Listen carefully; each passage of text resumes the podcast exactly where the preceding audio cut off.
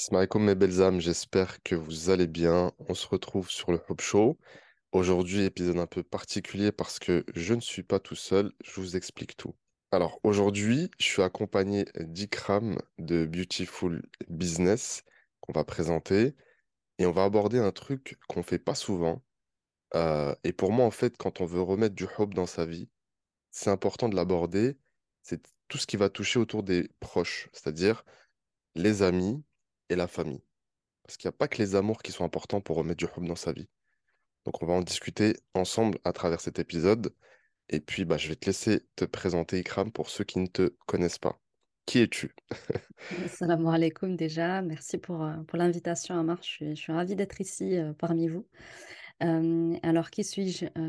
Donc, vous me connaissez peut-être sous le nom Beautiful Mindset. Effectivement, ces trois dernières années, je me suis fait connaître comme ça sur Instagram avec cette entreprise de mindset qui accompagnait justement les femmes musulmanes en quête d'élévation mentale, intellectuelle et spirituelle. Donc, je connais bien la thématique des, relations. Et puis là, effectivement, il y a bientôt un an de ça, l'entreprise a pris un nouveau tournant et effectivement est né Beautiful Business qui est venu toujours dans, l'idée d'accompagner les femmes musulmanes sur la thématique mindset, mais cette fois-ci plus orientée sur l'entrepreneuriat, qui est effectivement un autre domaine euh, qui marque beaucoup ma vie et mon histoire. Ok. Bah écoute, très content de t'avoir ici. Euh, on avait fait euh, un épisode de ton côté, puis c'était logique d'en faire un de mon côté. Donc vraiment, un, grand merci à toi. Comment t'es venue l'idée de lancer déjà ton premier business et puis le second? Hmm. Ok. Alors, euh, Beautiful Mindset, ça n'a pas été mon premier business, ça a été mon second. J'en ai eu un euh, off, un petit peu, euh, voilà, en- hors caméra, hors, hors réseaux sociaux.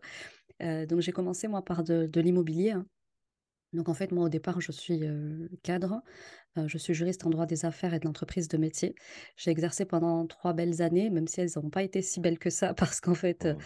ben, en tant que femme musulmane et, et voilée, c'est très difficile, on va pas se mentir en France, bah, de, de se sentir complètement aligné quand on sait qu'on renonce à une part de soi pour, pour pouvoir travailler.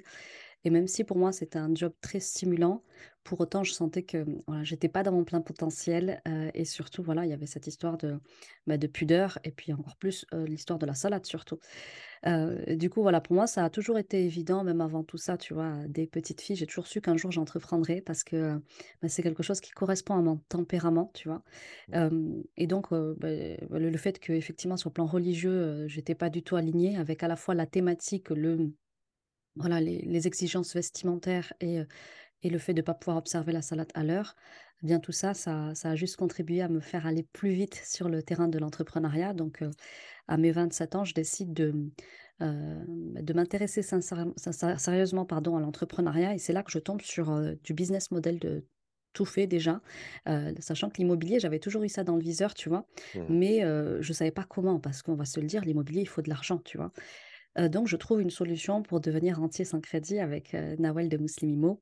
Voilà, par la suite, je travaille pour elle en tant que commerciale et c'est là que je suis au contact de l'Aouma, tu vois, et Mm. notamment des femmes. Et je me rends compte que les hommes, ils sont beaucoup plus fonceurs, qui se racontent moins d'histoires, tu vois, quand il s'agit de se lancer. Là où la femme, elle, elle se pose énormément de questions, elle pense que son hijab va être un frein dans l'entrepreneuriat, alors qu'absolument pas. Et, et donc là, je me dis, il y a un travail à faire niveau mindset avec mes sœurs, c'est pas possible. Mm. Donc, euh, du coup, c'est là que- qu'elle est, qu'est née l'idée Beautiful Mindset. Puis Beautiful Business, il y a eu aussi notre entreprise dans l'e-commerce euh, entre-temps. Donc voilà comment, comment j'ai cheminé petit à petit vers l'entrepreneuriat pour ma part. Ok, super. Alors, peut-être qu'il y a des futurs entrepreneurs, entrepreneuses qui nous écoutent. Est-ce que tu peux nous décrire un petit peu si tu avais eu des peurs avant de te lancer, si oui, lesquelles, et comment tu as fait pour te, bah, te, te dépasser et puis euh, et foncer, quoi? Oui, alors des peurs, oui, naturellement, j'en ai eu comme, tout un chacun, parce qu'effectivement, ça reste impressionnant, surtout quand on sait qu'on a plutôt une bonne situation, qu'on est plutôt bien payé, qu'on est plutôt voilà, reconnu socialement, tu vois. Donc se dire, je vais renoncer à tout ça pour quelque chose d'incertain, d'instable, qui va demander beaucoup d'efforts. Tous les mois, ça, ça, ça, ça nécessite de retrouver de nouveaux clients, tu vois. Donc ça peut quand même être assez angoissant pour quelqu'un comme moi qui, qui au départ est quand même quelqu'un qui aime la sécurité, tu vois? Ça, ça, je Mm. m'en suis jamais caché. La sécurité, c'est quand même très important pour moi. Mais justement, c'est là que j'avais besoin de croître, tu vois, sur le plan spirituel.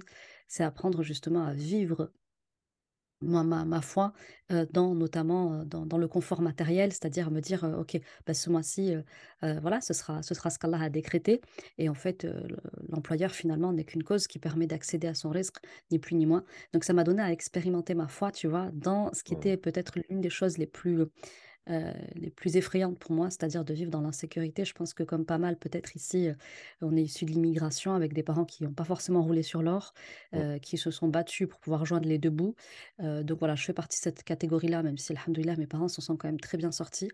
Mais pour autant, voilà, on avait un rapport à l'argent qui faisait que Beh, il fallait faire attention aux finances, voilà, on en plus on était une famille nombreuse, nous 8 frères et sœurs, tu vois? On en parlera tout à l'heure de de la famille mmh, notamment.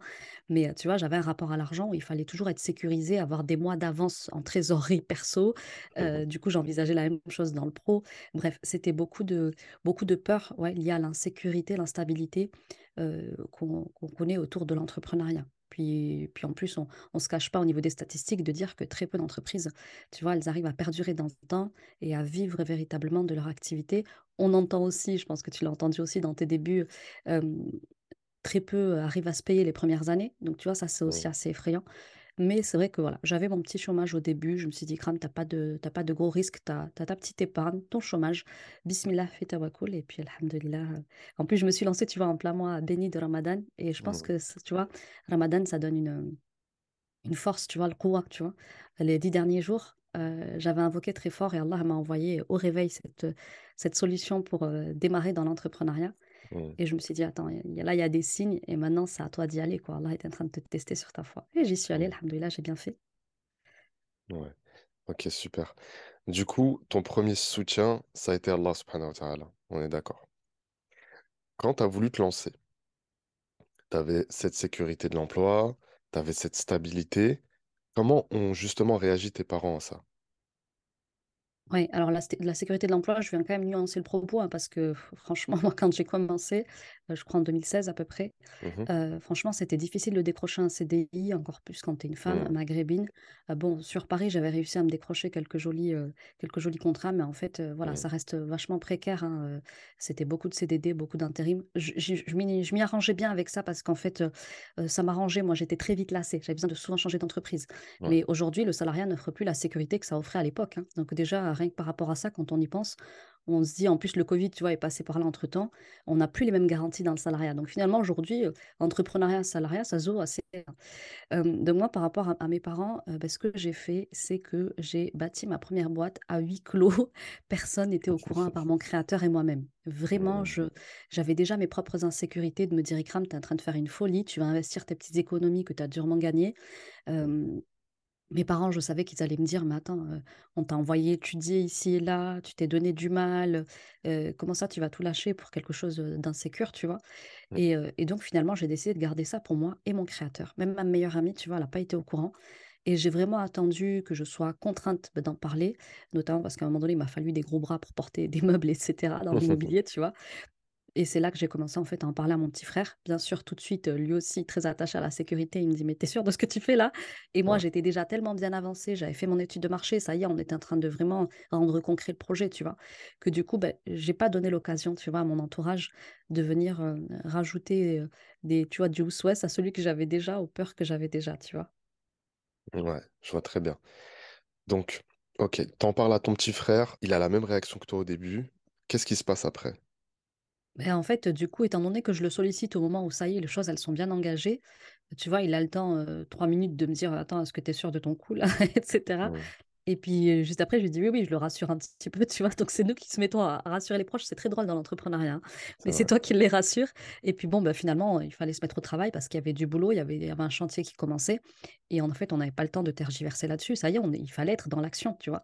Mmh, Donc, bah, alhamdoulilah, les choses se font, se mettent en place, ça devient concret et puis très vite après, bah, ça y est, j'ai mes premiers clients et alhamdoulilah, ça roule pour moi, tu vois? Donc, et là, c'est juste après, en plus d'ailleurs, que j'ai sollicité ma famille à à différents, degrés et domaines dans l'entreprise et et du coup, ils étaient ravis de voir que j'étais la première à ouvrir une boîte, tu vois? Parce que chez moi, c'est plutôt des salariés et pas des pas des entrepreneurs. Je pense qu'il y a une ouais, étant donné qu'on est très porté sur la sécurité comme ça dans la famille, on prend pas for forcément des risques. Moi, j'ai été la première à le faire et du coup, j'ai embarqué un peu toute ma famille dans dans l'aventure, tu vois? mmh, tu ouvert la voie. Ouais, j'ai ouvert la voie. Bon, ils sont pas entrepreneurs pour autant, mais ils bossent avec moi, tu vois? C'est ça le truc. Ouais. Bah, c'est super, entreprise familiale, confiance, euh, c'est plutôt pas mal. Moi, j'aime bien. Ok, donc là, on a vu un petit peu euh, ce qui s'est passé autour de la famille. Tu m'avais dit que tu es issu d'une famille quand même assez nombreuse. Oui, c'est une grosse fratrie. Allah On est préserve. pas moins de huit. Voilà, on est, on est huit enfants. Euh, et donc, moi, je fais partie des, des quatre derniers, tu vois. Hmm. Euh, donc, je me suis sentie un petit peu entre, entre les deux, tu vois, entre les grands et les petits. Euh, mais c'est quoi, c'est une grande famille, c'est c'est pas une mince affaire pour ceux qui connaissent. Hmm. Bah tiens, justement, comment on fait quand on est issu d'une famille nombreuse, c'est le cas de le dire, et que déjà, bon, pour arriver jusque à ton poste de cadre de juriste, il faut étudier, euh, il faut réviser. Peut-être qu'à la maison, alors je sais pas quelle différence d'âge il y a, mais j'imagine qu'il y avait du monde à la maison. Alors j'imagine encore pire le moment où tu dois te lancer, où tu à la fois, tu sais, bon, il y a toujours cette phase transitoire entre je vais au boulot et je lance mon business, une phase de stress incroyable que tous les entrepreneurs connaissent. Comment est-ce que tu as géré ça? Est-ce que c'était quelque chose euh, qui était dur à porter ou est-ce que finalement, toi, ça a été plutôt euh, facilité? Ouais. Alors moi, que ce soit pour le, le boulot ou les, ou les études, tu vois, j'ai j'ai pas trop blagué avec ça. C'est-à-dire que moi, quand je sais ce que je veux, ben, j'y vais en fait et rien ne peut m'arrêter. Alors pour autant, à la maison, ils comprenaient pas, tu vois, mon engagement au niveau des études. Heu, je me souviens que souvent, ils me charriaient en mode: «Mais toi, tu passes le bac tous les jours, en fait», tu vois? A alors attention, faut pas non plus s'imaginer que je suis une élève hyper studieuse, notamment à la fac, tu vois? J'allais cô côté D, quoi, j'allais pas Hmm, trop au au CM, aux cours magistraux. Mais pour autant, je savais ce que je voulais et pour moi, la seule option, c'était réussir, tu vois? Il y hmm, avait pas d'autre option que, que la réussite. Donc, quand il fallait bosser, beh, je bossais, en fait et peu importe si tout le monde se rassemblait à ce moment-là, peu importe si c'était la fiesta à la maison, s'il y avait la Java, heu, moi, j'étais ultra déterminée et et du coup, je travaillais beaucoup de nuit, tu vois? Mes révisions, tu vois, pour les examens et cetera, je faisais beaucoup ça la nuit. J'étais très efficace la nuit et je retenais mieux avant de dormir. Hem et puis après, je me réveillais au petit matin pour consolider, tu vois, avant l'épreuve et c'est vrai qu'en plus, je suis team un petit peu dernière minute donc quand je bosse à la dernière minute, je suis sous un bon stress, tu vois? hmm, Et c'est un bon stress qui me permet de retenir pile ce qu'il faut pour l'examen, tu vois? Au moins, tu t'éparpilles pas à tout retenir et cetera, mais vraiment ce qu'il faut. Donc ça, c'était cool et après, au niveau entrepreneuriat, une des peurs que j'avais, c'était justement qu'en bossant de chez moi, bah, je me laisse vivre. Parce que tu sais, quand tu es salarié, tu te dis: «Mais les rares fois où tu fais du télétravail», bon, maintenant, c'est devenu commun avec le covid, mais moi, à l'époque où j'étais salariée, il y avait pas encore le covid. Heu, je me disais: «Mais si on doit souvent bosser de chez nous» et ça nous est arrivé trois quatre fois ou sur mon dernier poste, tu vois?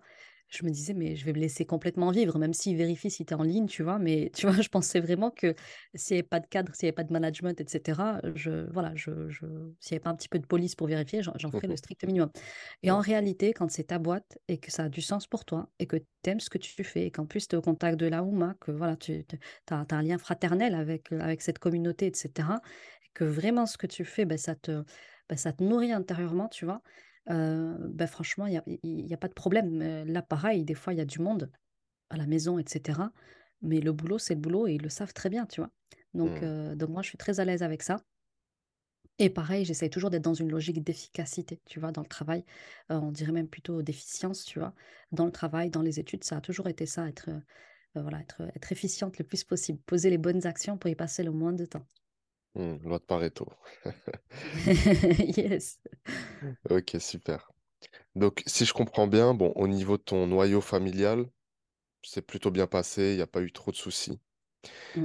Est-ce que, parce que moi, par exemple, c'est quelque chose qui m'est arrivé, est-ce que ça n'a pas suscité peut-être de l'envie, de la jalousie, on va dire, dans la famille, mais à une échelle un peu plus large? Cousin, cousine, tante, ce genre de choses. Ouais, alors ça me fait penser à une à une anecdote tout de suite là. Heu, ma sœur qui était au bled au mois d'octobre et qui me dit, heu, mon cousin qui lui montre, heu, une pub YouTube, tu vois? Et il lui dit: Mhm. «Est-ce que c'est bien Ikram que je vois passer à chaque fois sur YouTube?» et là tu te dis: «Mince, je suis grillée même au bled», tu vois? Ouais. Bon, en tout cas, moi maintenant ça me fait rire, tu vois? Mais au contraire, mes mes parents sont très fiers de cette réussite. Bon, ils comprennent pas très bien ce que je fais, tu vois? Comme à Mhm. l'époque où j'étais juriste, pour eux, je ils disaient au bled que j'étais juge, tu vois? Ils savaient pas l'expliquer. Bref. Bon, ben, voilà, on leur en veut pas. Mais non, pour autant, heu, voilà, ils, sont fiers de dire, tu vois, que, que j'en suis là. Ils, portent avec moi euh, ce succès, alhamdoulilah, et je leur dois beaucoup dans ça. Mm. Euh, donc non, alhamdoulilah, j'ai une famille qui plutôt soutient, qui m'encourage. Euh, après, je sais pas ce qu'il y a dans le cœur des gens, mais oui, ils sont au courant jusqu'au bled, ils sont au courant en Hollande, ils sont au courant partout. Et franchement, moi, je suis très à l'aise avec ça. tant que, tant que, voilà, tant qu'il n'y a pas de comme tu disais, de malveillance. Après, voilà, pas, pas à ma connaissance, mais encore une fois, c'est très humain d'avoir de l'envie, d'avoir de la jalousie. Et c'est un travail individuel de chacun de faire ce travail sur l'envie et sur la jalousie, parce que personne ne peut dire qu'il n'a jamais ressenti d'envie ni de jalousie. Mais plus on, on travaille à guérir son âme, à guérir son cœur, et plus on est, plus on est une personne saine qui, qui, veut, qui veut le bien pour les autres et, et qui se réjouit de, de ce qui leur arrive de bien. Ouais, j'aime beaucoup. Bon, le volet famille, check. Mhm. Plutôt, plutôt ok, plutôt cool. Mais en général, il y a un autre volet aussi qui est important. euh, c'est le volet plutôt amis, connaissances, collègues, peut-être anciens collègues. Euh, est-ce qu'il y a des gens, on va commencer par là, est-ce qu'il y a des gens, lorsque tu t'es lancé, qui ont essayé de te mettre des stops, de te dire, ah non, attention, c'est trop risqué ce que tu fais, euh, et qui ont vraiment insisté, quand, finalement, qui t'ont mis des bâtons dans les roues, on peut dire ça comme ça. Mhm. Ok, alors juste sur la famille, il y, a il y a un petit truc que je t'ai- que, que j'aurais voulu là, approfondir un petit peu et Bien un- sûr. faire une petite dédicace. C'est l'une de mes Yes. sœurs qui, euh, qui m'a dit, mais au début, euh, elle m'a avoué ça après, hein, qu'elle me prenait pour une folle complète de faire ce que je faisais, notamment sur les réseaux, tu vois. Et Ouais. moi, si on m'avait dit un jour que je serais sur les réseaux à faire des podcasts, je savais même pas ce que c'était que des podcasts à l'époque, tu vois. Et, et du coup, je me dis, euh, ouais, elle m'a pris pour une folle, tu vois, à un moment donné, et elle s'est dit, mais elle, elle- elle est sérieuse, elle veut vraiment vivre de ça. Et, et en fait, euh, elle avait déjà vu que j'avais ouvert une première boîte. Là, c'était la seconde. De toute façon, le plus difficile, c'est effectivement pour la première. Après, les deux, trois, quatre, euh, enfin, il n'y a plus personne qui peut t'arrêter, tu vois, parce que ça y est, t'es déterminé. Mais les autres peuvent te regarder, euh, voilà, de façon un petit peu, genre, t'es, t'es sûr de ce que tu racontes là, il y a vraiment ouais, quelque chose à faire de ça, parce que les gens, ils s'imaginent mal qu'on puisse vivre d'une activité sur les réseaux. Ils pensent que c'est plus les influenceurs qui savent en vivre. Et en réalité, nous, sans beaucoup moins d'influence, on peut faire beaucoup plus d'argent parfois. Et, ouais, et alhamdoulilah, en tout cas, voilà, pour dire que voilà, elle, elle a gardé pour elle tout ce qu'elle pouvait penser à propos de ça. Et elle a mm, bien fait parce qu'aujourd'hui, ben, elle peut que m'en féliciter. Et là, elle me voit euh, renouveler cette performance avec euh, Beautiful Business, tu vois. Elle me dit, mais c'est incroyable, en fait, ça marche à toutes les sauces. Ben ouais, c'est que j'arrive avec le même niveau de détermination. Alhamdoulilah, je, je renouvelle mes intentions et puis, puis du coup, ben, ça roule. Après, je vais pas dire que c'est une mince affaire. Il y a des jours où c'est difficile, il y a des mois où c'est pas, c'est pas aussi brillant que le mois précédent. Mais alhamdoulilah, je, je me satisfais très bien de ce qu'Allah décrète comme risque pour moi. Alors pour en venir à l'amitié, alors, euh, il y a des amis qui sont qui, qui se sont pas mal, qui m'ont pas mal charrié, surtout une, je pense à elle, si elle écoute euh, ce podcast. Elle me dit, mais en fait, tu es un gourou, un gourou d'Instagram, en fait, c'est ça. Mm, Donc oui, quand on nous voit un petit peu, on peut s'imaginer que c'est très bizarre que des gens achètent mon service parce que eux, déjà, euh, moi personnellement, ce que je fais aujourd'hui, pour lequel je me fais rémunérer, pendant longtemps, je le faisais gratuitement. Euh, et en fait, c'est ça dont on se rend pas compte, c'est que euh, souvent, la voie dans laquelle on est excellente, eh bien, c'est quelque chose qu'on a toujours fait naturellement, peut-être sous une autre forme, d'une autre manière, mais on l'a toujours fait avec nos proches. Donc, cette amie-là, j'ai toujours été là pour elle euh, sur plusieurs domaines, tu vois. et Mais en fait, c'était très lié au mindset, même si je ne savais pas ce qu'était le mot mindset, ni ce que ça renfermait, tu vois, comme, euh, comme, euh, comme travail de fond, tu vois. Et donc, elle me dit, mais, mais c'est incroyable, parce que maintenant, bah, je, je t'écoute dans ma voiture, tu vois. je t'écoute dans ma voiture. Et, et tu vois, elle se demande si c'est bien sa copine avec qui elle a grandi, tu vois. Mais, heu, mais non, franchement, je veux dire qu'au niveau de mon entourage amical, heu, bah, pareil, j'ai eu que de la bienveillance. Sur ma première boîte, par exemple, le le le système consistait à prendre des appartements en location, tu vois? Et à les sous-louer sur Airbnb, Booking pour faire mm, du, hem, bah, du des rentes, des rentes IMO sans être propriétaire, tu vois? Et heu, c'est à l'une de mes copines justement que j'ai loué un appart et elle m'a dit, «Non, non, mais heu, j'ai peur que tu te casses les dents, ne paye pas le loyer, ne paye pas le loyer, juste rembourse-toi ce que tu as mis dans cette formation, heu, juste voilà, si tu arrives à remplacer ton salaire, c'est génial». Elle voulait même pas que je lui paye un loyer, c'était dingue. Pour te dire la bienveillance que j'ai eue autour de moi. Donc voilà, mais sinon, si je dois, si je dois te dire de manière générale, l'amitié, aujourd'hui, pour moi, c'est quelque chose qui se fait très rare dans ma vie. Je ne vais, pas te mentir, ça se fait très rare dans ma vie. euh, parce que ben, quand, euh, ben, quand comme ça, tu as, créé plusieurs boîtes, tu vois, tu as déjà un, entourage très fourni. Et moi, personnellement, j'aime être très minimaliste dans mon entourage. Je peux parler avec beaucoup de personnes, mais j'en ai très peu qui, pour moi, font partie réellement de mon entourage. Et je trouve que c'est très bon et très écologique pour chacun d'avoir un, un entourage restreint. et d'avoir conscience de sur qui tu peux compter et de choisir euh, précieusement les gens qui feront partie de ton entourage parce que comme tu l'as dit, euh, bah, ça influence directement votre vie affective, mais aussi votre vie professionnelle, votre vie spirituelle. Euh, soyez toujours très, très précieuse dans ce choix-là. Ouais, franchement, totalement d'accord avec toi. Et puis moi, de mon côté, c'est aussi la même chose. Moi, j'ai remarqué, peut-être que ça a été ton cas, je sais pas. Bon, j'avais, je, je vais pas aller jusqu'au mot ami, mais j'avais des fréquentations, des potes, on va dire. Quand je me suis lancé, je savais que je pouvais pas rester ami avec eux. Non pas parce que euh, ça y est, je vais réussir et je vais gagner de l'argent, pas du tout, mais parce qu'en fait, en termes de mindset, je savais que ces gens-là, il, il- il y allait avoir une espèce de résonance un peu négative, tu vois, sur moi et sur ce que je voulais produire comme contenu, comme formation, etc. Donc j'avais besoin justement de refaire un tri et euh, je sais pas si c'est quelque chose par lequel, euh, par laquelle t'es passé, toi. Ouais. Euh, en fait, moi, tu vois, Allah, je trouve qu'il a parfaitement orchestré ce qui m'est arrivé. C'est-à-dire qu'Allah, il m'a fait faire le plus gros tri avant l'entrepreneuriat, comme Hmm, s'il avait préparé le terrain, tu vois? Et c'est pour ça que je te dis, j'ai j'ai eu la sensation vraiment qu'il qu'il m'a déroulé le tapis rouge, tu vois? Parce que euh, une, une ou deux années avant, peut-être, tu vois, il m'est arrivé euh, bah, de sacrées épreuves, notamment une qui m'a qui m'a waouh, qui m'a laissé de belles, de belles cicatrices, tu vois? Et à ce moment-là, eh ben, l'entourage que j'avais n'a pas vraiment été présent.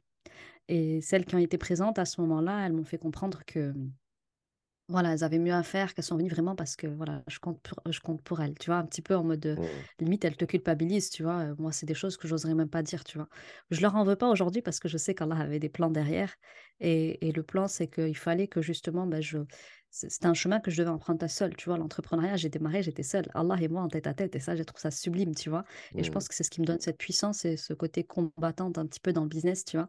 Et qui fait que, ben, moi, je, Allah, wa tu vois, il me suffit. Dans le business, il me suffit amplement. Et euh, même si, euh, voilà, je prends toujours des coachs, des mentors, etc., pour me mettre face à moi-même, me challenger, et mais toujours m'amener au niveau supérieur, hmm, euh, parce que je vis un petit peu le business comme un sport, tu vois. Mais à côté de ça, quand je, quand je fais la rétrospective, tu vois, je me dis, mais c'est magnifique comment, euh, tu vois, à ce moment-là de ma vie, je me suis sentie vraiment esselée, tu vois. Je me suis sentie esselée, je l'ai très mal vécu, mais ça va faire un, vrai, euh, un vrai tri. Euh, du coup, j'ai gardé que très peu d'amis à, la suite de, de cette épreuve où, où je me suis pas sentie, tu vois, épaulée comme j'aurais voulu l'être de la part de ces amis en question. Il y a eu un petit peu d'amertume, tu vois, dans un premier temps.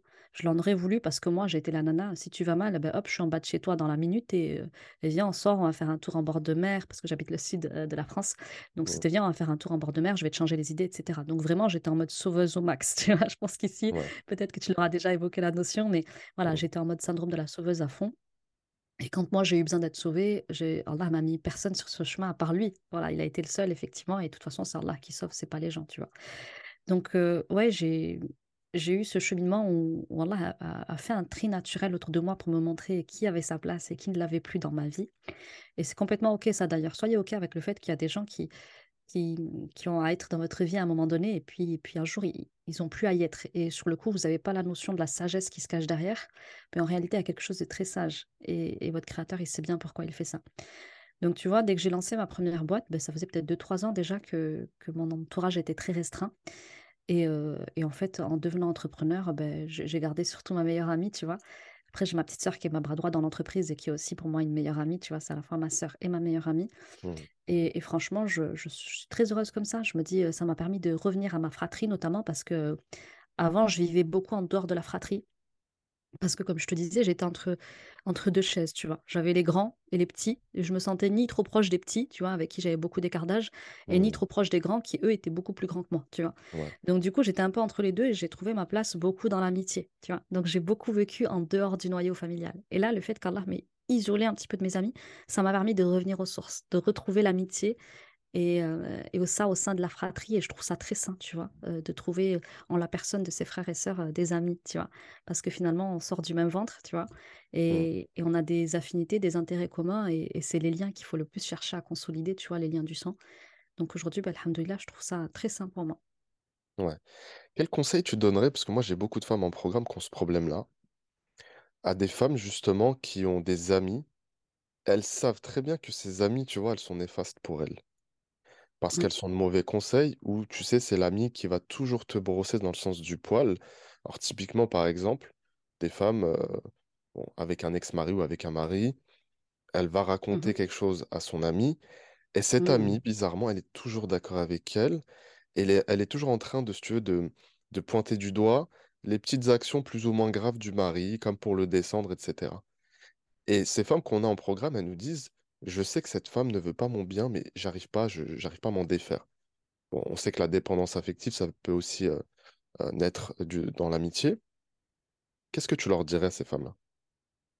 Bah, alors c'est cette question, subhanallah, elle elle a été préparée pareil sur mesure. Si tu me permets, je vais je vais f vous faire lecture d'un petit passage que j'ai partagé sur mon canal Telegram, Ouais, bien heu, sûr. qui est qui est ouvert au public, hein, vous pouvez tout à fait le rejoindre. Dedans, je mettais justement un un partage là-dessus. J'écrivais: «Entourez-vous de personnes qui vous évoquent de beaux sentiments et suscitent en vous de jolies émotions.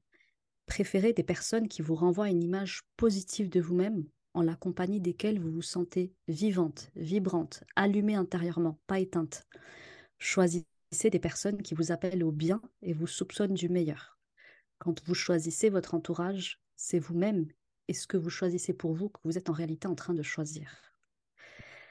Ça, c'est ce que je dirais, tu vois, la Ikram d'avant, qui était très, très tournée vers l'extérieur, comme je te le disais. Et effectivement, je pense que j'avais une thématique euh, clairement de dépendance affective Heu, parce que, bah, j'ai eu du mal à trouver ma place, tu vois, au sein d'une fratrie aussi nombreuse et comme je te disais qui était, mmh, voilà, qui était coupée en 2 tu vois, avec, heu, les grands d'un côté et puis les grands écarts d'âge avec les petits derniers et donc bah, j'ai choisi un petit peu la famille idéale que j'aurais voulu, tu vois, à travers mes amis. Sachez que quand vous êtes en train de choisir un conjoint, heu, quand vous êtes en train de choisir des amis, des collaborateurs, peu importe l'entourage, heu, c'est vous que vous devez choisir à travers eux et le problème, c'est que quand vous êtes dépendante affective notamment, heu, ce qui se passe, c'est que, en train de vous pensez que vous êtes en train de sans cesse choisir l'autre.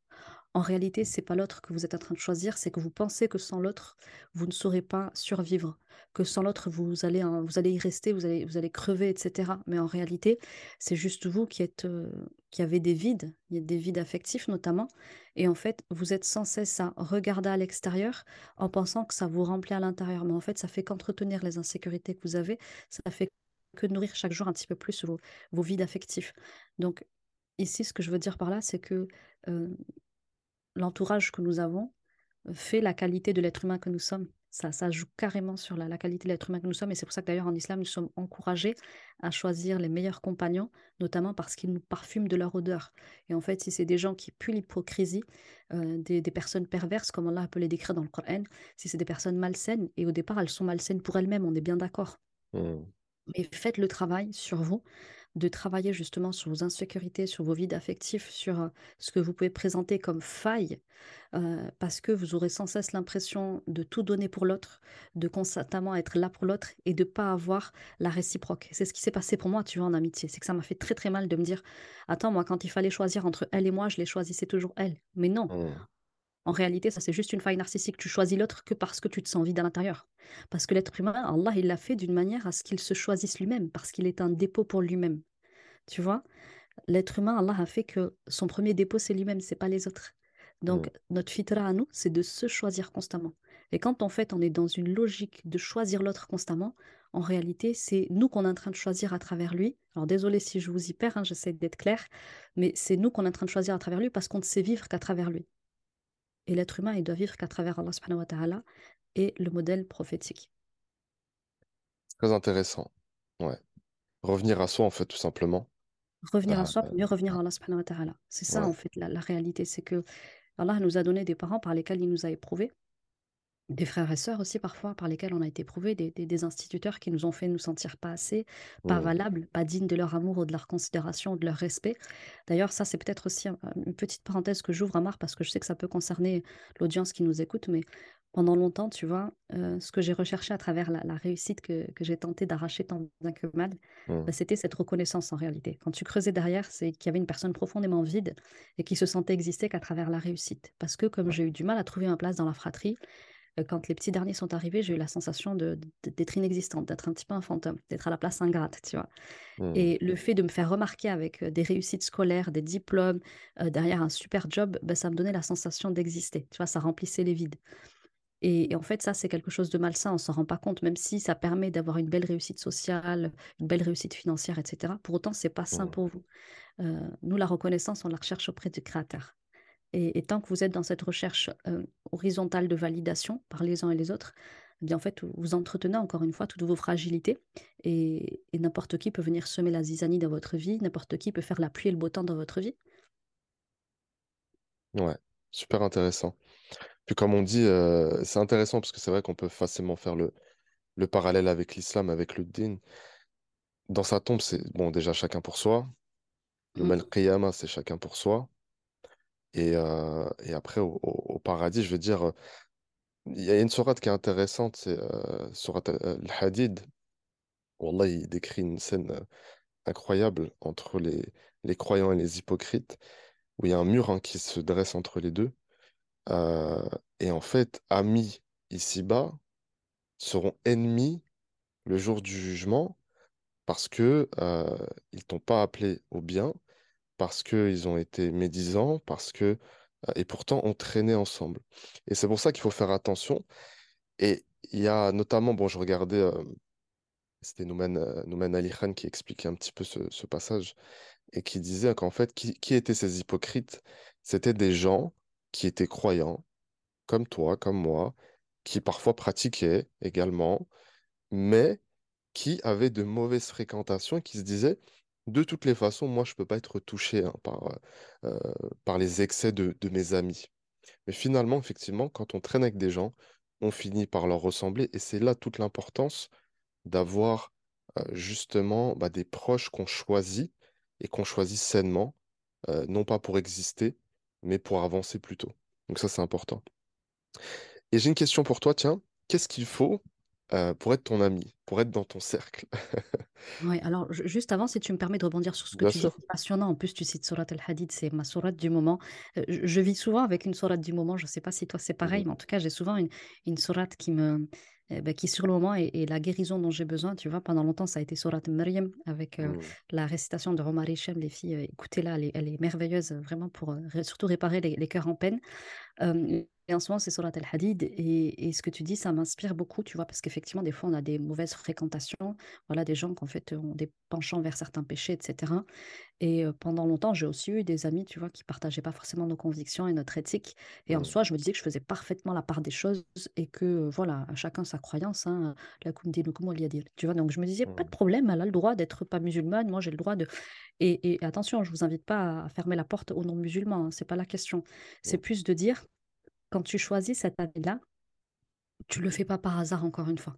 Si tu choisis, et, croyez-le, c'est du libre arbitre, hein, tu choisis d'être ami avec cette personne-là qui a ce vice-là, sache que ce vice existe en toi. Alors, tous les vices existent pour moi chez tous les êtres humains. Nous portons tous en nous tous les vices, hein, comme je le disais tout à l'heure, la jalousie, euh, l'envie, l'avarice, voilà, nous sommes tous candidats à, tous ces, à tous ces vices-là. Maintenant, il y en a certains qui ont de, plus grandes dispositions sur certains vices plutôt que d'autres, hein, donc certains sont plus prédisposés à avoir de l'avarice en eux, d'autres plus de l'envie, etc. C'est à vous de connaître vos âmes et de connaître ce qu'il y a en vos cœurs. Donc c'est ce qu'on a dit, hein, ce sera retour à soi qui va permettre de le découvrir. Mais pour autant, quand tu choisis un ami qui a un vice très précis, euh, dis-toi que ce vice, il existe chez toi et que si tu es attiré par cet ami-là, c'est peut-être pour vivre ce vice par procuration à travers cette personne-là. Et Mhm. donc, sache que tu es en train de titiller le vice que tu as en toi et que très vite, sans même t'en rendre compte, tu, tu seras comme cette personne-là parce qu'on ressemble à celui qu'on fréquente. Et ça, Mhm. c'est pas moi qui le dis. C'est le prophète Assatou qui nous a expliqué que, effectivement, vous allez finir par porter l'odeur de celui qui vous accompagne. Donc, choisissez les personnes parfumées de la meilleure des odeurs, celle de la piété. Donc, du coup, euh, ce rappel que je vous fais là, je me le fais à moi-même. Quand je choisis mon entourage, ça dit beaucoup de moi. Ça dit beaucoup de moi. euh, ça dit beaucoup des penchants de mon âme, des penchants de mon cœur. Et, euh, et là, je suis en train de me dire, OK, j'ai le choix aujourd'hui de, de continuer à entretenir cette relation qui me fait vivre par, par procuration ce truc auquel, pour l'instant, j'arrive à résister, mais qui me dit que demain, j'aurais pas envie de le vivre moi-même pour décupler la sensation, etc. Donc, euh, attention, il n'y a pas de hasard dans ce bas monde. Et toutes les choses par lesquelles on, on est attiré, elles ne sont qu'une résonance à quelque chose qui existe déjà en soi. Ouais, c'est super intéressant. Très juste. J'aurais pas dit mieux. Franchement, c'est pas mal. Ouais. Alors, du coup, je vais reprendre ta question quand même, parce qu'il y avait une question euh, euh, là-dessus qui disait, donc tu me disais, euh, pour être mon ami, qu'est-ce qu'il faut aujourd'hui? ouais.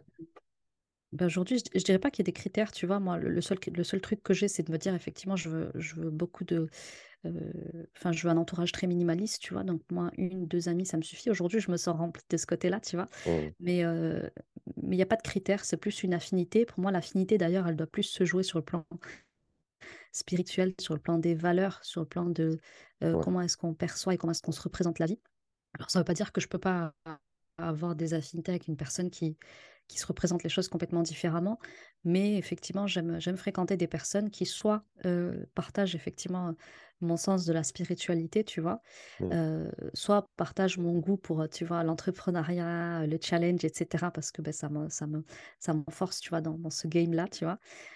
Soit des personnes qui vont présenter des atouts, que moi je je peine à à développer. Donc moi, par exemple, je suis quelqu'un qui peut être très lucide, tu vois? Très organisé, très mécanique et tout et ma meilleure amie, par exemple, une des choses par lesquelles elle me complète, c'est qu'elle, elle est, tu vois, elle est beaucoup dans la douceur, le lâcher prise et cetera. Et donc du coup, je trouve qu'effectivement, il y a une belle complémentarité et et pour moi, que ce soit dans le couple ou dans l'amitié, c'est un des critères pour moi, c'est de de se compléter, tu vois? D'avoir cette complémentarité-là, d'aller hmm, chercher des personnes justement par, heu, par leurs qualités, des qualités qu'on va pouvoir plus plus facilement développer justement à leur contact. Parce qu'au hmm. quotidien, beh, ils nous font ce rappel-là, au quotidien, ils sont cet exemple-là pour nous et encore une fois, ils nous parfument de de leur de leur odeur, ils nous parfument de de leur essence. Donc voilà, donc j'aime bien prendre des personnes qui ont naturellement des qualités que chez moi j'ai du mal à développer et au contact desquelles, Hmm. du coup, ça va devenir, aisé pour moi, tu vois? De grandir sur ça. Ok, c'est super intéressant. Je rebondis sur un truc. euh, en général, quand on est entrepreneur, c'est vrai qu'on est beaucoup dans cette énergie d'action, hein, énergie masculine, hein, qu'on qu'on dit Ouais, le souvent, faire. le faire. hein. il faut que je fasse, il faut pas que je réfléchisse, je fonce et puis on verra après. Je caricature, mais c'est un peu ça l'idée. Est-ce que justement, avoir des amis, euh, tu sais, comme tu dis, voilà, dans la douceur, est-ce que ça te euh, raccroche aussi un petit peu à ton énergie féminine? Est-ce que ça t'aide là-dedans, tu vois? Ouais. Bah, énormément. Donc elle, en fait, je pense que là là où on se complète dans cette amitié, justement, c'est que moi, je suis beaucoup dans le faire, le passage à l'action et elle, elle est très admirative de ça parce qu'elle peut elle peut papillonner beaucoup, tu vois, avant de passer à la- Donc, moi, je la propulse de ce côté-là et elle, de son côté, ouais, elle m'aide beaucoup dans dans le savoir-être finalement parce qu'on oppose le faire et le savoir-être. C'est-à-dire être plus dans mon corps, être plus dans le présent, être plus dans, dans juste vivre l'instant, tu vois? ouais. Et ouais, ça, c'est effectivement quelque chose qui, qui peut faire défaut d'ailleurs à à beaucoup de personnes qui ont qui ont du mal à à s'engager parce que la nature fait que, beh, comme tu le disais, l'homme est plutôt dans le faire. Voilà, hein, il il assure tes arrières, il, il fait les causes pour, pour que vous puissiez manger tous les mois et cetera. Donc, heu, Mm, l'homme est par nature quelqu'un qui est plus prédisposé à être dans le faire, donc dans dans cette chose très masculine et la femme, elle, est plus dans le savoir-être, l'écoute, la la l'affectif, le sentimental. Voilà, elle est plus dans, voilà, être dans de belles manières, apporter ce côté réconfortant, tranquillisant, voilà donc effectivement, c'est ça me réconcilie aussi avec, avec ce avec ce savoir-être dans lequel, beh, je peux facilement sortir, même si pour moi, hein, c'est une fitra chez toutes les femmes, même si vous êtes un petit peu masculinisées par l'effet du business, ce genre de choses. Heu, pour autant, pour moi, on a toute cette part-là à nous en nous, qu'il faut juste aller, heu, réapprendre à réintégrer dans de plus grandes proportions, notamment quand on est en quête d'un partenaire parce qu'on veut faire notre vie. Heu, bien, il faut renouer un petit peu avec cette part de soi. Après, moi, je suis très très au fait ce que que que qu'il y a des hommes aussi, tu vois, qui s'entendront très bien avec une femme qui est un petit peu plus masculine parce qu'eux ont une plus grande part de féminité, heu et en fait, c'est OK ça parce que, par exemple, si tu regardes la personne du prophète salam, il était très viril, il y a pas de souci, mais c'était quelqu'un aussi qui avait une belle part de de féminin dans sa personnalité. C'est quelqu'un qui s'autorisait les larmes, qui s'autorisait la fragilité, qui mm, s'autorisait à dire «je t'aime», voilà, à être vraiment dans dans cet aspect très, heu, très douceur, heu, voilà. Son tempérament est très doux, empreint de de de miséricorde, de mansuétude. Voilà, il a de belles qualités qui sont effectivement, qui font penser effectivement au trait au trait féminin. Donc heu, pour moi, heu, c'est OK aussi, hein, qu'il y ait des femmes qui soient parfois un petit peu plus masculines, tant que c'est mm. pas dans l'excès, encore une fois, le juste milieu et qu'elles aillent se compléter avec un homme qui, qui lui a peut-être plus des traits, plus féminins. Il en faut pour tous les goûts. Ouais, exactement, c'est une question d'équilibre. Bah écoute, c'est super intéressant parce qu'en fait, si tu veux, euh, bon, tu sais, moi je fais des vidéos parce que, bon, je parle aux femmes parce que j'accompagne des femmes, mais je pense que ça leur fait du bien aussi de l'entendre de la bouche d'une femme, tu vois, que, bah oui, ok, l'énergie masculine, il n'y a pas de problème quand on est au travail, etc., c'est parfois nécessaire, quand on entreprend par exemple, mais il y a des moments où il faut savoir couper. Et c'est vrai que quand ça sort de la bouche d'un homme, il y en a certaines qui, tu sais, elles se sentent mal à l'aise, elles veulent pas l'entendre. Et, j'ai beaucoup cette question aussi. pourquoi est-ce que les hommes, tu vois, ont peur des femmes indépendantes, en tout cas sur le plan matériel? Moi, ce que je réponds souvent, c'est que les hommes, c'est pas qu'ils ont peur des femmes indépendantes, c'est qu'ils ont peur de l'énergie qui va avec, de manière générale, et avec cette espèce d'autosuffisance, tu vois, de j'ai pas besoin d'hommes dans ma vie, je suis très bien tout seul, je gère mes finances, etc. Qu'est-ce que tu en penses, toi? Alors, très, très intéressant ce que tu dis là. Effectivement, pour moi, c'est juste déplacer le problème que de dire, heu, les hommes ont peur de l'indépendance financière de la femme. Pour moi, c'est vraiment pas un un sujet. D'ailleurs, on m'avait posé la question dernièrement sur Instagram et j'avais répondu que la question, elle était autre, tu vois? C'était du genre, est-ce que les hommes, est-ce qu'ils sont impressionnés par la réussite des femmes, tu vois? Pour Hmm, moi, ça, c'est une fausse question. Pour moi, on match entre hommes et femmes à partir de de ce qu'on véhicule, tu vois? À partir de, justement, les émotions et les et les sentiments qu'on suscite chez l'autre, tu vois? Et et après, ils peuvent avoir effectivement parfois quelques priori qui peuvent très vite être dissipés. Effectivement, peut-être que dans leur représentation des choses, parce qu'ils ont vu des modèles comme ça, de de modèles féminins justement qui ont réussi et qui sont très écrasantes, très humiliantes vis-à-vis des hommes, à les prendre de haut et cetera. Peut-être que dans leur imaginaire, c'est ça. Mais si toi, tu es une femme qui a réussi et qui arrive à, heu, à susciter chez eux de belles émotions, voilà, de tranquillité, de paix, d'apaisement, de de voilà, de douceur et cetera, ben, je vois pas quel problème il aurait, cet homme-là, s'il est normalement constitué avec la femme, heu, qui réussit que tu es. Donc pour moi, ça, c'est une fausse question et et d'ailleurs, moi, pour ma part, je suis pas du tout dans la sélection par, heu, par, le niveau de réussite de l'homme en face. Personnellement, pareil, je trouve ça je trouve que c'est un non-sens. Moi, une personne qui travaille fait très bien l'affaire peu importe dans quoi elle travaille, entrepreneur ou pas. je veux juste une personne qui a la tête bien faite, qui sait exactement où est-ce qu'elle va, qu'est-ce qu'elle veut et qui m'apporte ce côté qu'on attend d'un homme, c'est-à-dire l'aspect sécurisant, rassurant, l'aspect voilà, je suis un homme et je prends mes responsabilités d'homme. Donc in in inversement, tu vois? Donc, pour moi, il faut il faut apprendre à assainir son état d'esprit par rapport à à ça, autant du côté des femmes que des hommes et apprendre à regarder l'humain et pas forcément sa situation. Mais hmm, si effectivement sa situation fait de lui un bourreau, quelqu'un d'autant et cetera et que ça suscite chez vous des émotions comme ça où vous vous sentez insécure au contact de cette personne ou qu'à son contact vous vous sentez moins que rien, vous êtes pas folle, fuyez. Hmm, Si à l'inverse, c'est une personne qui qui pas forcément votre niveau de réussite, mais qui qui qui vous permet de vous sentir bien à son contact, à son contact, vous vous sentez en sécurité, vous sentez que vous pouvez lui faire confiance, que vous pouvez vous projeter avec, faites confiance à votre ressenti, même s'il a pas la même carrière que vous. ouais, Heu, ça c'est pour moi, c'est quand on regarde l'histoire du prophète et de Khadija, pour moi, c'est l'un des plus belles des des plus beaux exemples. Une femme entrepreneur accomplie, l'une des plus riches, des plus belles, des plus sollicitées de son de de son époque, de sa génération. Elle est attirée par un petit gamin de 25 ans qui est quand même le prophète donc c'est pas pas n'importe qui, à ce moment-là, elle n'était pas encore prophète. Elle est attirée par lui, par quoi? Par son savoir-être. Elle aurait pu, heu, elle aurait pu avoir un homme aussi riche qu'elle. Elle aurait pu avoir un homme aussi influent qu'elle, avec aussi successful qu'elle. Et elle a choisi celui qui a le meilleur des comportements et c'est elle qui l'a sollicité. Alors bien sûr, elle l'a fait subtilement, mais c'est hmm, elle qui est à l'initiative de la relation, même si elle était planifiée par Allah subhanahu wa ta'ala. Mais quand tu regardes ça, tu te dis: «Ça, c'est une femme intelligente». Elle est partie choisir quelqu'un qui sait être, qui a ce savoir-être et pour moi, c'est ça la spiritualité. C'est le savoir-être, c'est savoir se comporter, c'est savoir, heu, hem replacer les choses comme elles doivent l'être, comme Allah les a voulues dans leur nature. hmm. Ouais, c'est super intéressant. C'est moi ce que je partage souvent avec les femmes qu'on a en programme, au niveau de la situation de l'homme, vu qu'on parle de ça, il faut un minimum, très honnêtement, parce que euh, voilà, on peut pas vivre d'amour et d'eau fraîche. C'est une réalité. Mais ce que je leur dis de regarder par-dessus tout, c'est plutôt euh, ce que j'appelle voilà, les, les traits de virilité. C'est-à-dire, est-ce qu'il est responsable? Est-ce qu'il a qu'une parole? Est-ce qu'il travaille? Est-ce qu'il a de l'ambition? Un minimum. Et, et pour moi, il y a deux choses qui sont super importantes. C'est la responsabilité, la spiritualité. C'est-à-dire qu'il faut que l'homme, de ce point de vue-là, il soit au moins au même niveau que toi, voire au-dessus. Et sur l'aspect financier, en fait, tout dépend, très honnêtement, parce que quand tu es entrepreneur et que tu gagnes, en tant que femme, en tout cas, extrêmement bien ta vie, et toi et moi, on sait de quoi on parle, euh, c'est très Mmh. compliqué en face de trouver quelqu'un qui peut matcher. On va pas se mentir. On est sur des pourcentages de l'ordre de euh, moins l'infini, quoi, tu vois. Donc forcément, euh, il n'y a pas grand monde en face. Mais quand on est une femme, euh, entre guillemets, avec une carrière, une bonne carrière, avec un, un salaire, je sais pas moi, autour de 3000 euros, je pense que c'est intéressant quand même de pas non plus choisir quelqu'un, en tout cas aujourd'hui, dans notre contexte en France, tu vois, qui est au RSA qui se bouge pas surtout, tu vois. Et c'est là que les valeurs, elles sont importantes pour moi, parce que, bon, je- on va dire que je distingue deux choses. D'un côté, un homme qui est en transition, c'est-à-dire qu'à l'instant T, il a une situation pas ouf, mais il se bouge, il a de super valeurs, il veut être responsable et fait les causes, et un homme qui joue à la play du matin au soir. Donc là, effectivement, le choix, bon, euh, comme on dit, hein, euh, la question est vite répondue. Mais euh, qu'est-ce que tu en penses, toi? Est-ce que tu penses qu'il faut quand même, matériellement, du côté de l'homme, un minimum syndical?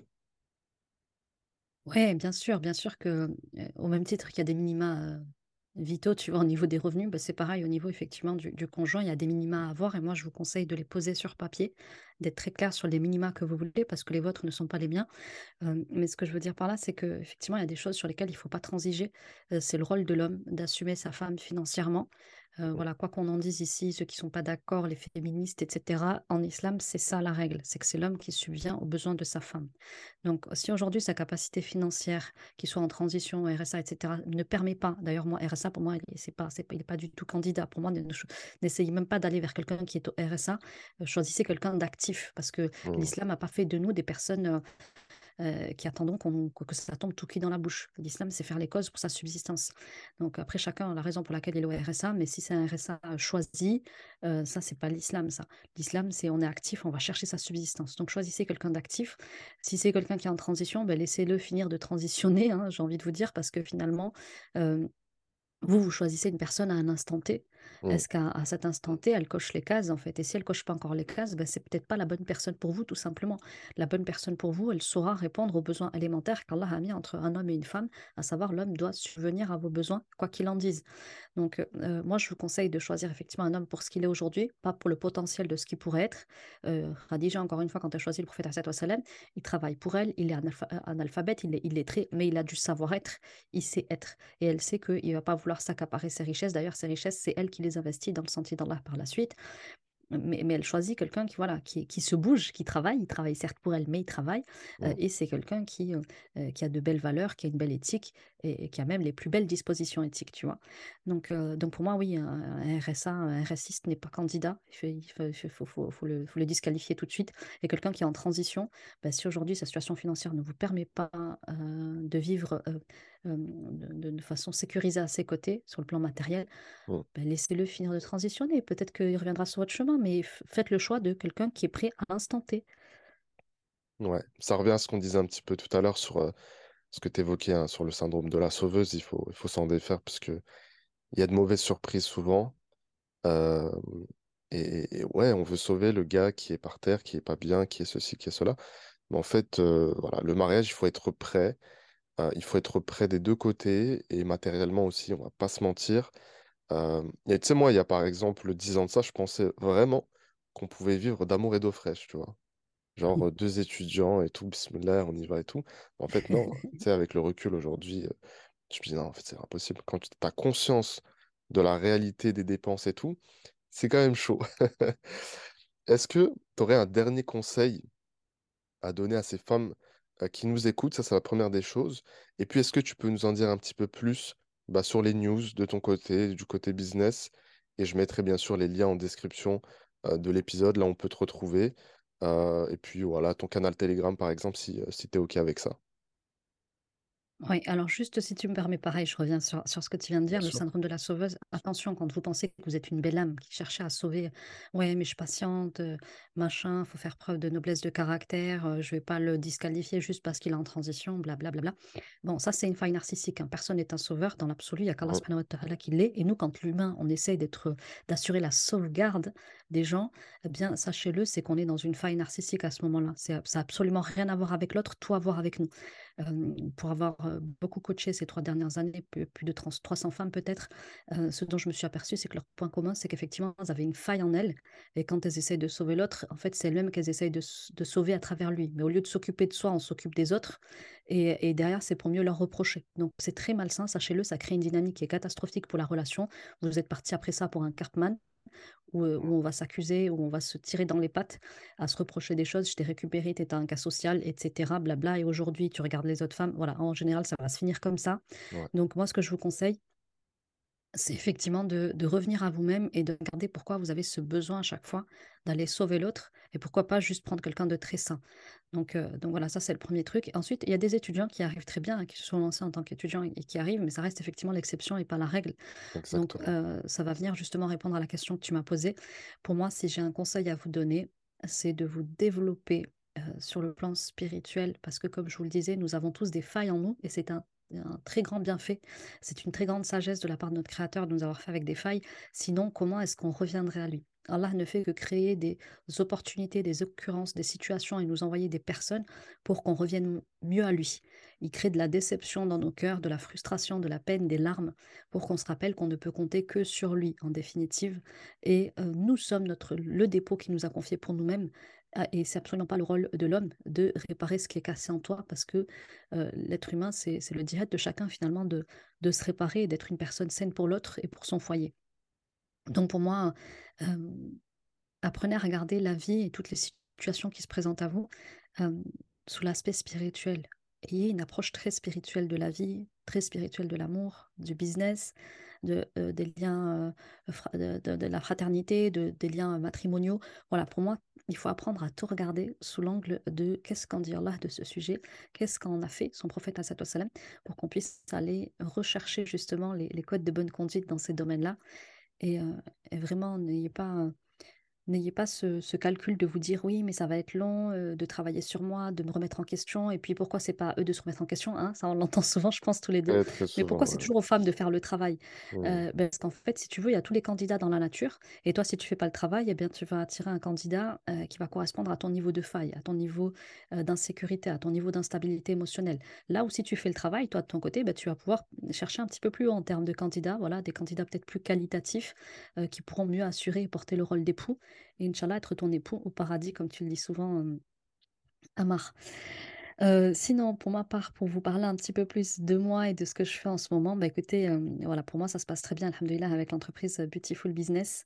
Heu, voilà, aujourd'hui, on a déjà accompagné, plus d'une cinquantaine de femmes à faire le travail dans leur business pour, le développer. On a de très jolis résultats, des des témoignages que vous pouvez aller voir sur mon compte Instagram. Effectivement, je suis très, très, podcast moi aussi, donc on s'est on s'est un petit peu découvert comme ça d'ailleurs tous les 2 par, par, Mmh. voilà, c'est comme ça qu'on avait échangé la première fois en Zoom, c'était pour te parler podcast. Donc le podcast mon format favori depuis ces 3 dernières années, heu et du coup, j'en fais aussi un petit peu comme ça, heu, dans l'instantanéité du moment sur Telegram. Donc sur Telegram, en fait, heu, ça m'évite d'avoir toute, toute, voilà, toute, tout ce qu'on doit mettre en place pour faire un vrai podcast, là, je peux le faire sur Telegram. J'enregistre un petit audio, je le balance quand tu quand je ressors d'une séance où j'ai appris des choses, où j'ai pu conscientiser des choses et où c'est c'est venu me titiller sur le plan psychospirituel, psycho-émotionnel, sur le plan Mmh. business, tu vois? Donc voilà, donc toute la journée, je peux avoir des petits écrits ou des petits audios podcasts, comme je les appelle, où je balance de la pépite. C'est ouvert à toutes, heu et du coup, si tu veux, je pourrais t'en donner le lien, que tu le remettes, heu, en description si ça les intéresse. Ouais, sans problème. Je mettrai tous les liens. Bah écoute, encore une fois, vraiment merci. Je pense que ça va apporter beaucoup de valeur. Cet épisode, on a abordé pas mal de sujets qui sont super intéressants d'ailleurs. Et puis, euh, et puis bah, on va se laisser sur ça. Tu prends soin de toi. Ça Torek un petit peu à l'avance là, pour le coup. Et puis, euh, et puis de toute façon, euh, bah, sais quoi, mettez-nous dans les commentaires en réaction si vous avez aimé l'épisode. Et si jamais vous voulez que bah, on refasse des épisodes ensemble, bah, n'hésitez pas à me le faire savoir. Puis n'hésitez pas, comme d'habitude, à balancer euh, 5 étoiles. En tout cas, merci beaucoup, Ikram. J'ai passé vraiment un super moment. Et puis, euh, et puis euh, voilà, bah, on se dit à la prochaine, Charles.